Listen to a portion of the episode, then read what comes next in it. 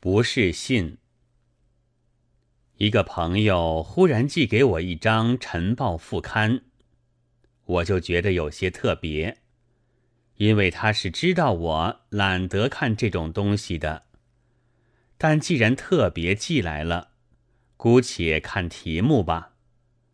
关于下面一束通信告读者们，署名是志摩。哈哈，这是寄来和我开玩笑的。我想，赶紧翻转，便是几封信。这记那，那记这，看了几行，才知道，似乎还是什么闲话闲话问题。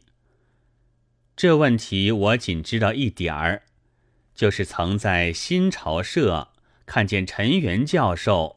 及西营先生的信，说及我捏造的事实，传布的流言，本来已经说不胜说，不禁好笑。人就苦于不能将自己的灵魂砍成酱，因此能有记忆，也因此而有感慨或滑稽。记得首先根据了流言。来判决杨印鱼事件及女师大风潮的，正是这位西营先生。那大文便登在去年五月三十日发行的《现代评论》上。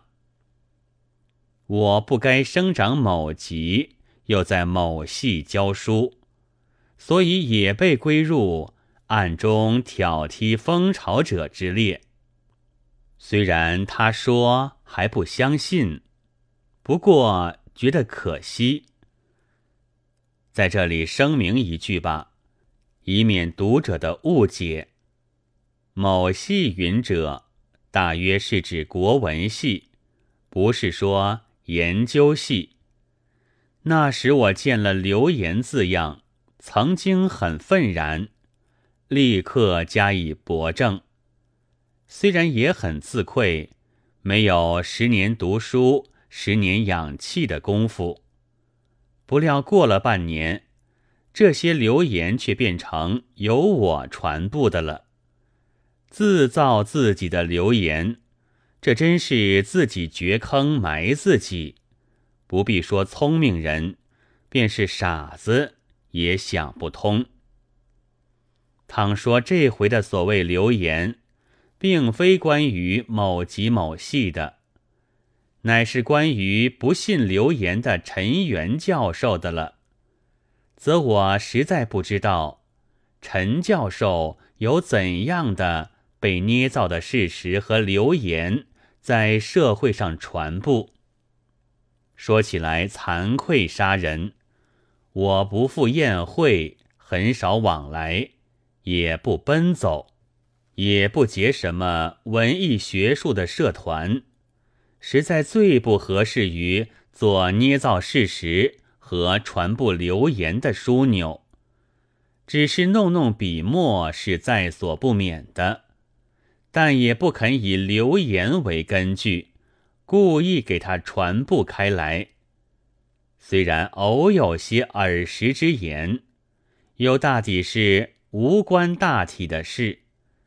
要是错了，即使月久年深，也绝不惜追加订正。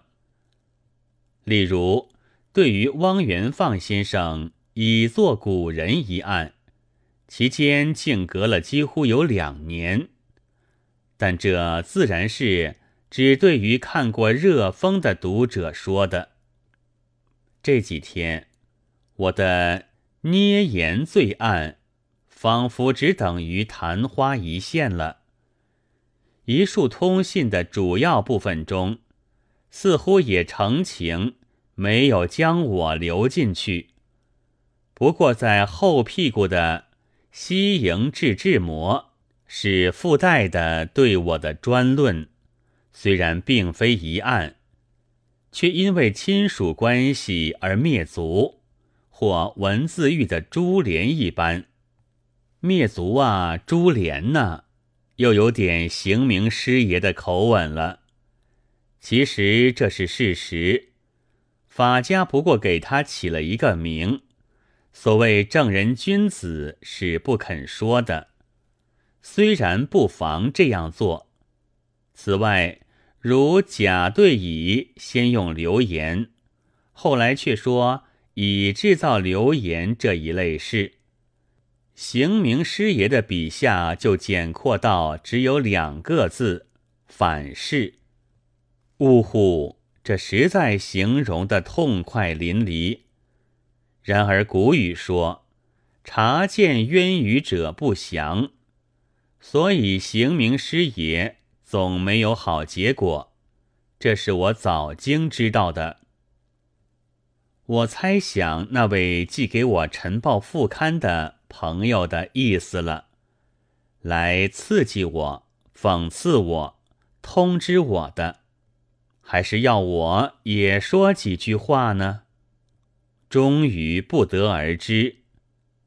好，好在现在正需还笔债，就用这点事来搪塞一通吧。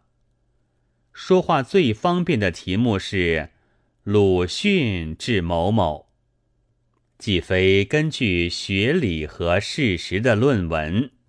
也不是笑吟吟的天才的讽刺，不过是私人通信而已。自己何尝愿意发表？无论怎么说，粪坑也好，茅厕也好，决定与人气无关。即不然，也是因为生气发热，被别人逼成的。正如别的副刊。将被《晨报》副刊逼死一样。我的镜子真可恨，照出来的总是要使陈元教授呕吐的东西。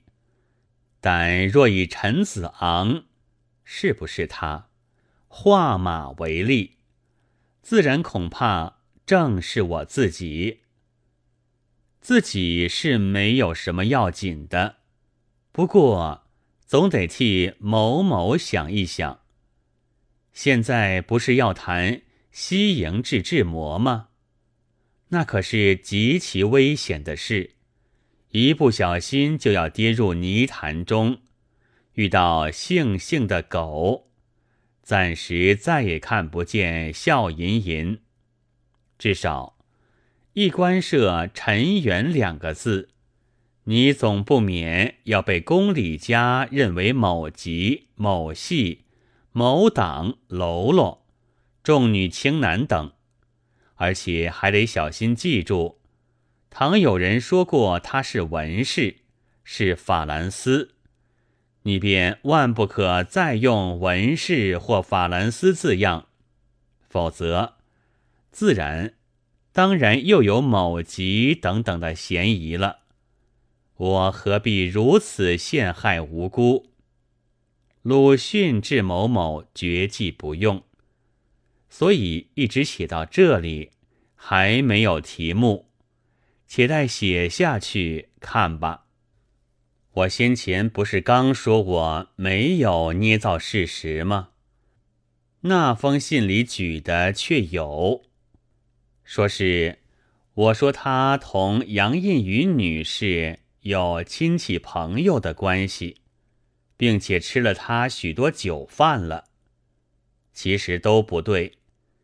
杨印宇女士的善于请酒，我说过的，或者别人也说过，并且偶见于新闻上。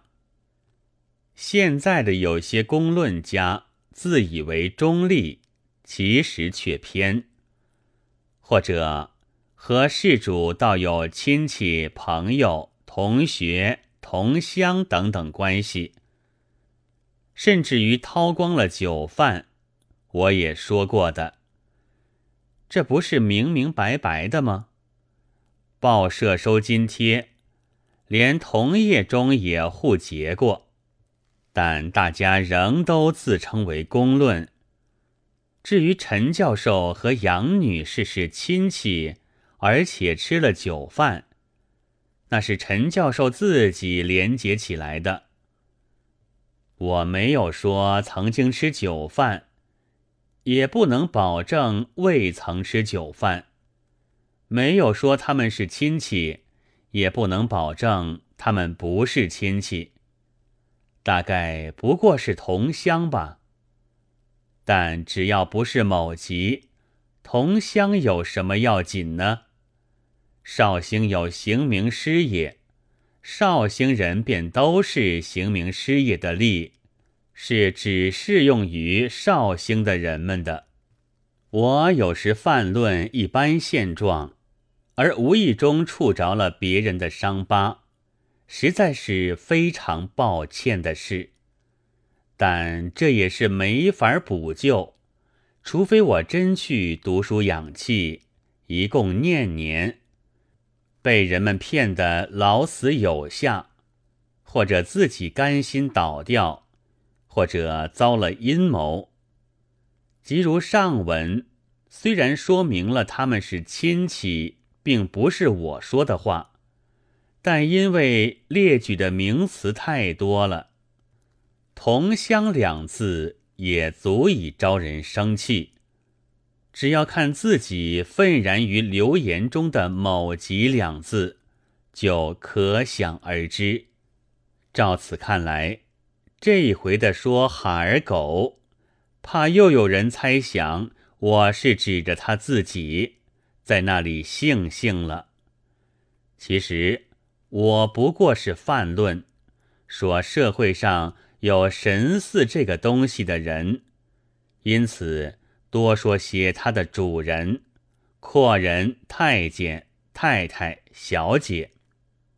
本以为这足见我是泛论了。名人们现在哪里还有肯跟太监的呢？但是有些人怕仍要忽略了这一层，个个认定了其中的主人之一，而以哈儿狗自命。时事实在艰难，我似乎只有专讲上帝，才可以免于危险。而这事又非我所长。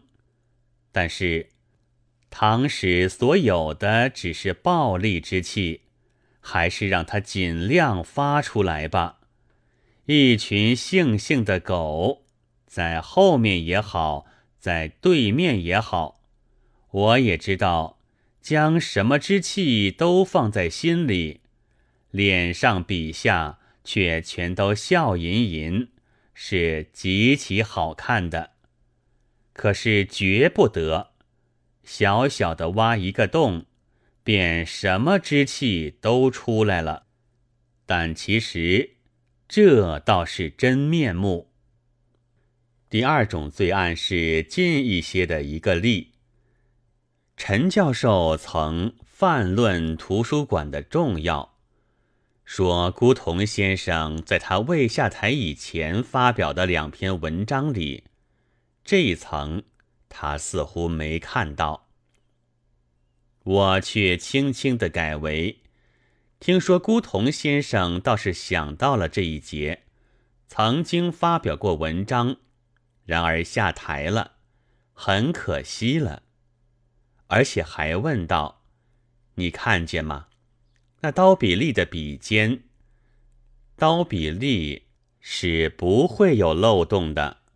我却与陈教授的原文不合，所以成了罪案，或者也就不成其为刀比利了吧？现代评论早已不见，全文无从查考。”现在就据这一回的话，竟仅改正为：据说辜同先生在未下台以前发表的文章里，竟也没想到，现在又下了台，目前无法补救了，很可惜吧？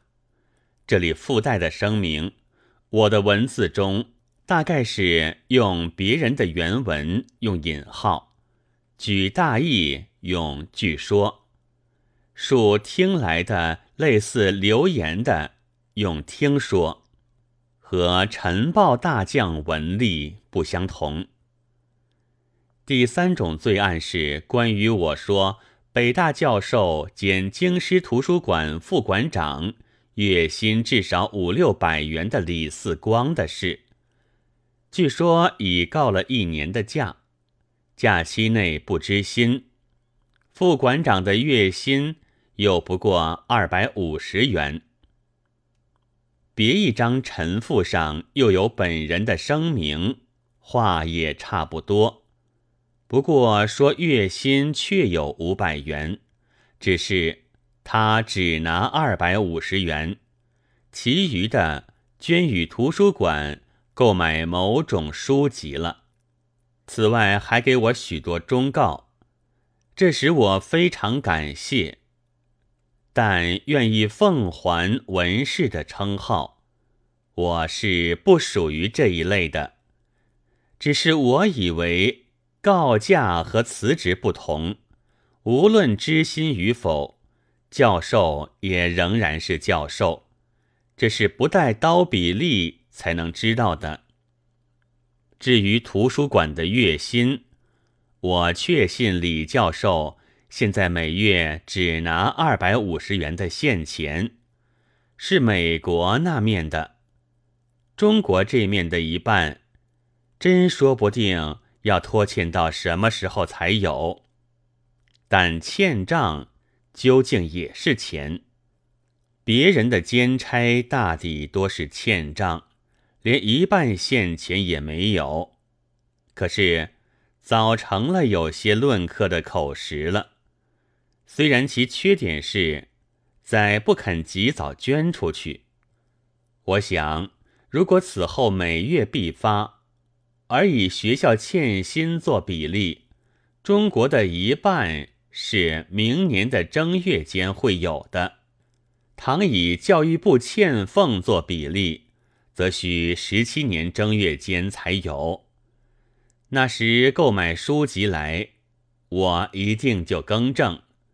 只要我还在做官僚，因为这容易得知，我也自信还有这样的记性，不至于今年忘了去年事。但是，倘若又被张世钊们革掉，那就莫名其妙，更正的事也只好作罢了。可是，我所说的职衔和钱数。在今日却是事实。第四种的罪案是，陈元教授说：“好了，不举例了。为什么呢？大约是因为本来已经说不胜说，或者是在矫正打笔墨官司的时候，谁写的多，骂的下流。”就是谁的理由大的恶习之故吧，所以就用三个例来盖其全班，正如中国戏上用四个兵卒来象征十万大军一样，此后就可以结束。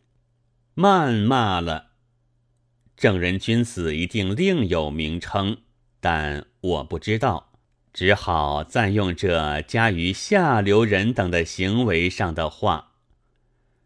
原文很可以做正人君子的真相的标本，删之可惜，扯下来粘在后面吧。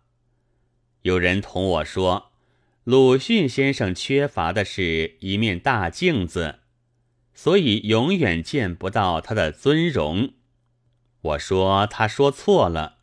鲁迅先生的所以这样，正因为他有了一面大镜子。你见过赵子昂是不是他画马的故事吧？他要画一个姿势，就对镜伏地做出那个姿势来。鲁迅先生的文章也是对了他的大镜子写的，没有一句骂人的话不能应用在他自己的身上。要是你不信，我可以同你打一个赌。这一段意思很了然，有言我写马，则自己就是马；写狗，自己就是狗。说别人的缺点，就是自己的缺点。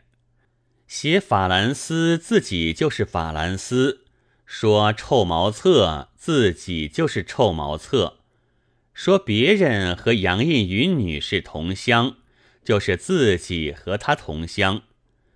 赵子昂也实在可笑，要画马，看看真马就够了，何必定做畜生的姿势？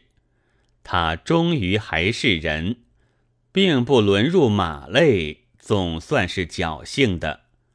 不过赵子昂也是某级，所以这也许还是一种流言，或自造，或那时的正人君子所造。都说不定，自己也照样做，则写法兰斯的时候坐下做一个法姿势；讲孤童先生的时候立起做一个孤姿势，倒还唐哉皇哉。可是讲粪车，也就得伏地变成粪车；说茅厕，急需翻身充当便所。未免连臭架子也有些失掉吧。虽然肚子里本来满是这样的货色，不是有一次，一个报馆访员称我们为文士吗？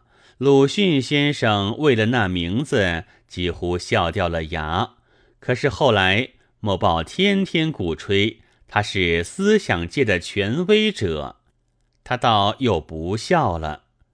他没有一篇文章里不放几支冷箭，但是他自己常常的说人放冷箭，并且说放冷箭是卑劣的行为。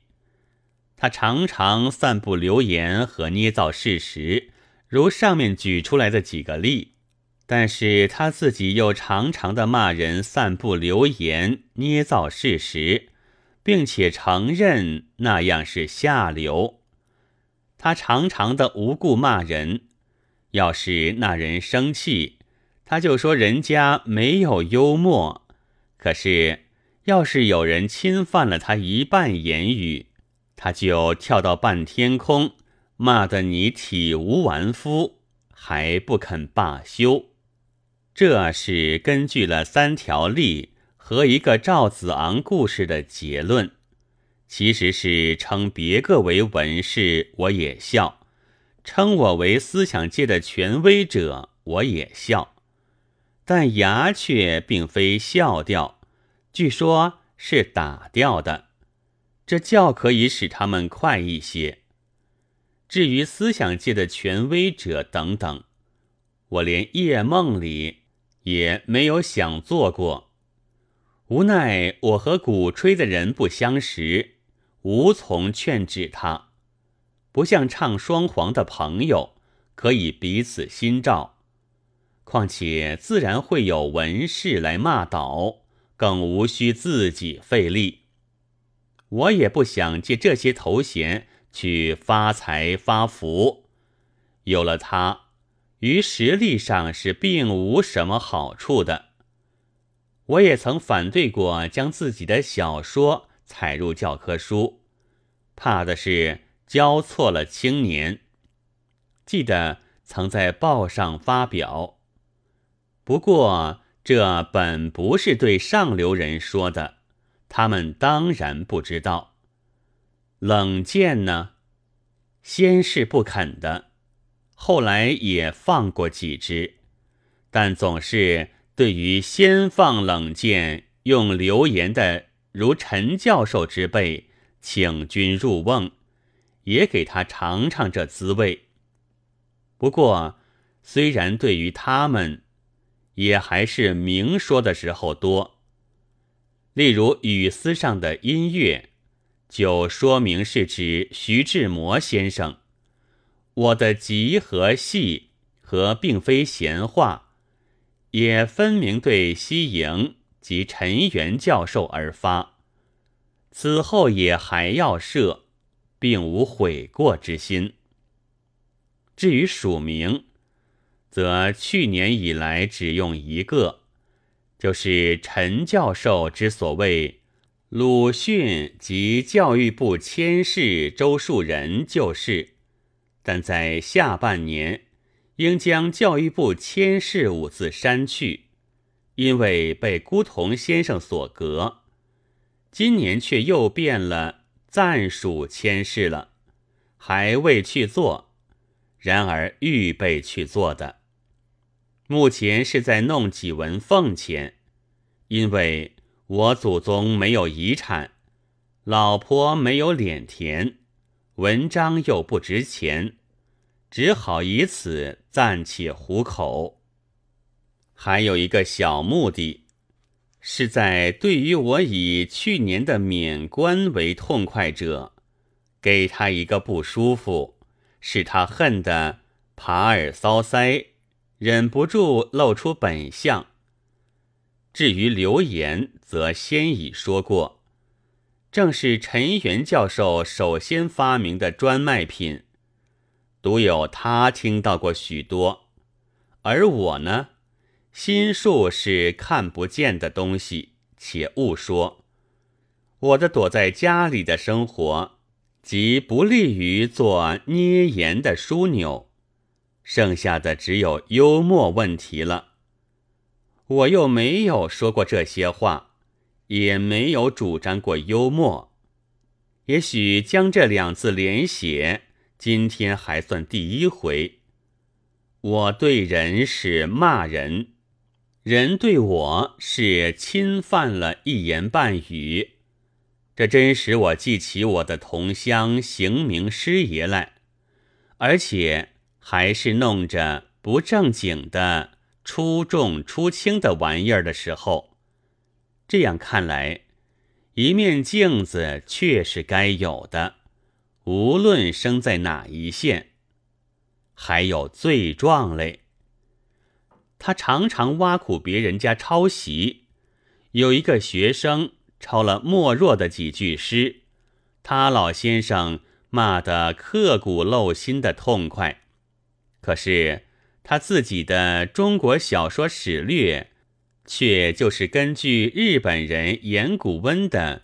支那文学概论讲话里面的小说一部分，其实拿人家的著述做你自己的蓝本，本可以原谅，只要你在书中有那样的声明。可是鲁迅先生就没有那样的声明，在我们看来，你自己做了不正当的事也就罢了，何苦再去挖苦一个？可怜的学生，而且他还尽量把人家刻薄，窃钩者诛，窃国者侯，本是自古已有的道理。这流言早听到过了，后来见于闲话，说是整大本的剽窃，但不直指我，而同时有些人的口头上。却相传是指我的《中国小说史略》，我相信陈元教授是一定会干这样勾当的，但他既不指明，我也就只回敬他一通骂街，这可实在不止侵犯了他一言半语。这回说出来了，我的以小人之心。也没有猜错了君子之腹，但那罪名却改为做你自己的蓝本了，比先前轻得多，仿佛比自谦为一言半语的冷箭钝了一点似的。言古氏的书，却是我的参考书之一，我的小说史略二十八篇的第二篇是根据他的。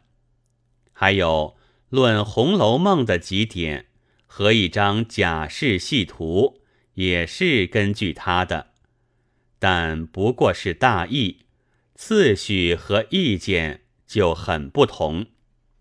其他二十六篇，我都有我独立的准备，证据是和他的所说还时常相反。例如现在有汉人小说。他以为真，我以为假。唐人小说的分类，他据森淮南，我却用我法；六朝小说他据汉魏丛书，我则据别本及自己的几本。这功夫曾经废去两年多，稿本有十册在这里。唐人小说，他据谬误最多的《唐人说会》，我是用《太平广记》的。此外还一本一本搜起来，其余分量取舍考证的不同，尤难枚举。自然，大致是不能不同的。例如他说汉后有唐，唐后有宋，我也这样说，因为都以中国史实为蓝本。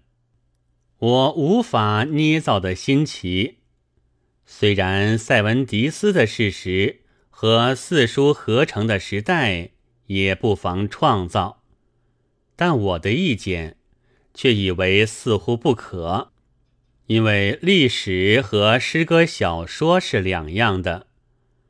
诗歌小说虽有人说同是天才，即不妨所见略同，所作相像。但我以为，究竟也以独创为贵。历史则是记事，固然不当偷成书，但也不必全两样。说诗歌小说相类不妨，历史有几点近似，便是剽窃，那是正人君子的特别意见，只在以一言半语侵犯鲁迅先生时。才适用的。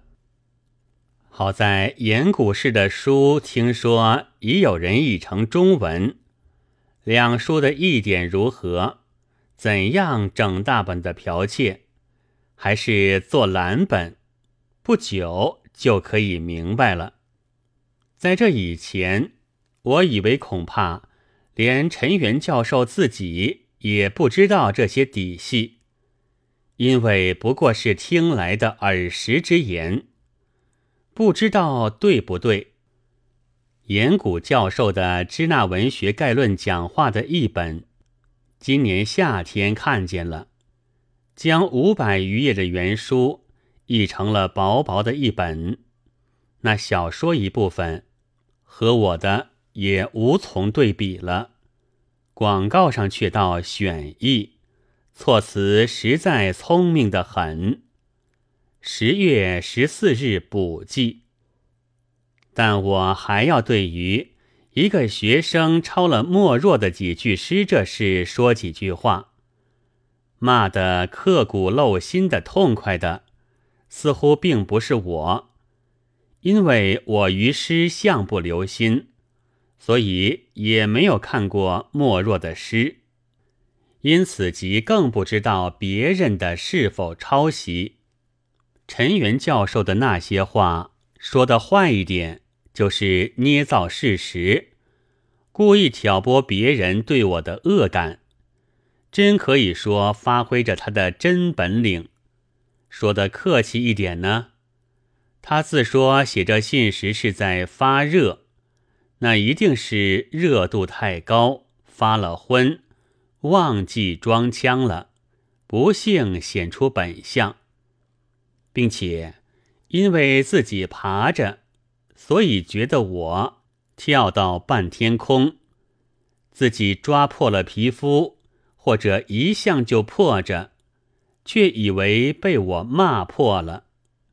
但是我在有意或无意中碰破了一角纸糊绅士服。那也许倒是有的，此后也保不定。彼此迎面而来，总不免要几擦碰磕，也并非还不肯罢休。绅士的跳梁丑态，实在特别好看，因为历来隐藏蕴蓄着，所以一来就比下等人更浓厚。因这一回的放泄，我才悟到陈元教授大概是以为揭发淑华女士的剽窃小说图画的文章也是我做的，所以早就将“大道”两字挂在冷箭上，射向思想界的权威者。殊不知，这也不是我做的。我并不看这些小说，皮亚此旅的话我是爱看的。但是没有书，直到那剽窃问题发生后，才刺激我去买了一本皮亚茨吕的画来，花钱一元七。可怜教授的心目中所看见的，并不是我的影，教跳竟都白费了，遇见的粪车也是境由心造，正是自己脑子里的货色。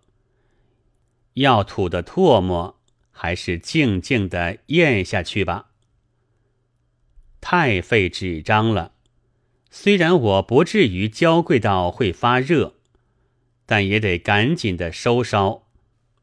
然而还得沾上一段大罪状。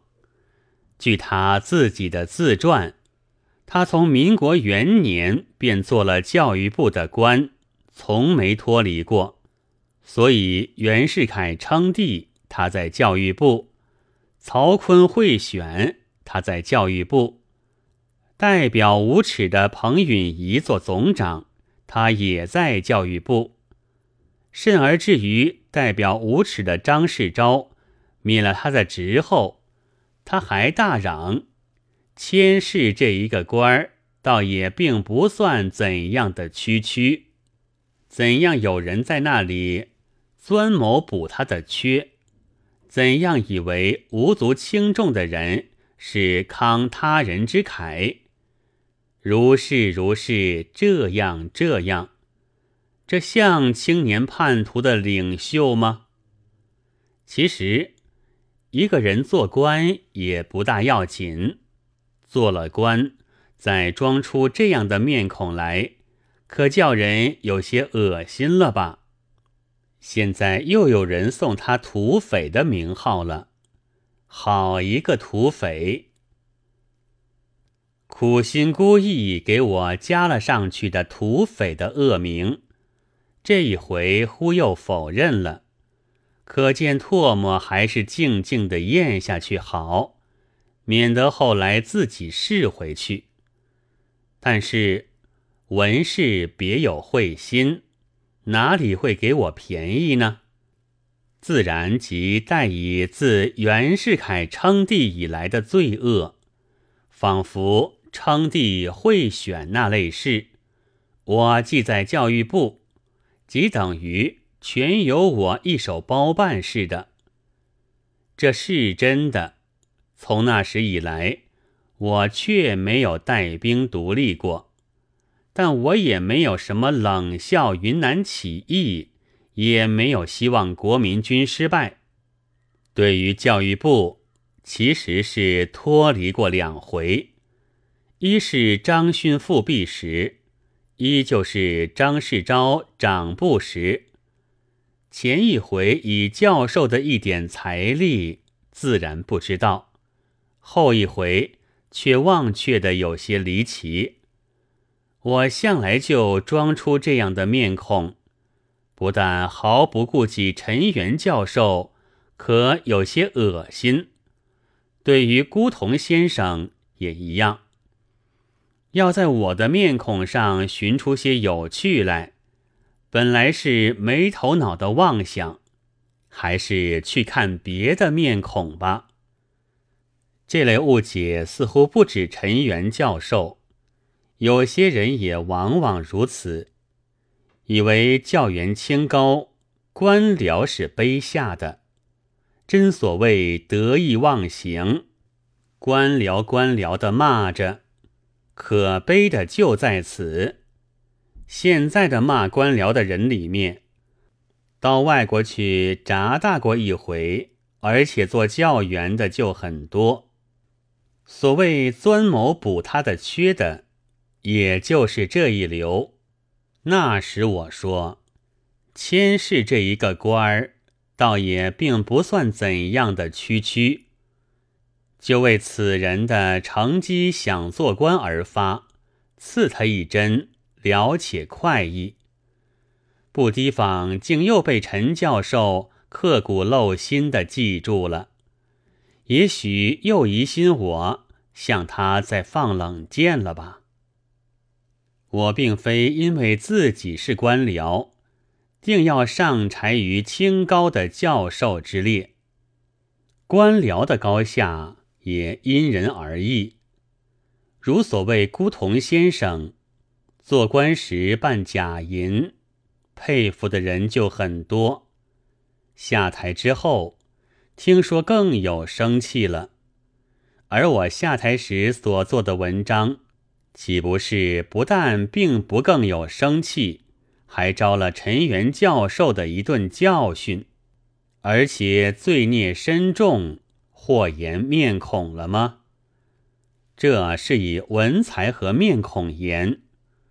至于从别一方面看，则官僚与教授就有一丘之貉之叹，这就是说，钱的来源。国家行政机关的事务官所得的所谓俸钱，国立学校的教授所得的所谓薪水，还不是同一来源，出于国库的吗？在曹锟政府下。做国立学校的教员和做官的没有大区别，难道教员的事捐给了学校，所以特别清高了？袁世凯称帝时代，陈元教授或者还在国外的研究室里，是到了曹锟贿选前后才做教授的。比我到北京迟得多，福气也比我好得多。曹锟贿选，他做教授；代表无耻的彭允麟做总长，他做教授；甚而至于代表无耻的张世钊做总长，他自然做教授。我可是被革掉了。甚而至于待到那甚而至于。代表无耻的张世钊不做总长了，他自然还做教授。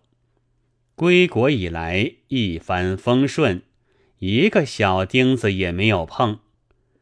这当然是因为有适宜的面孔，不叫人有些恶心之故喽。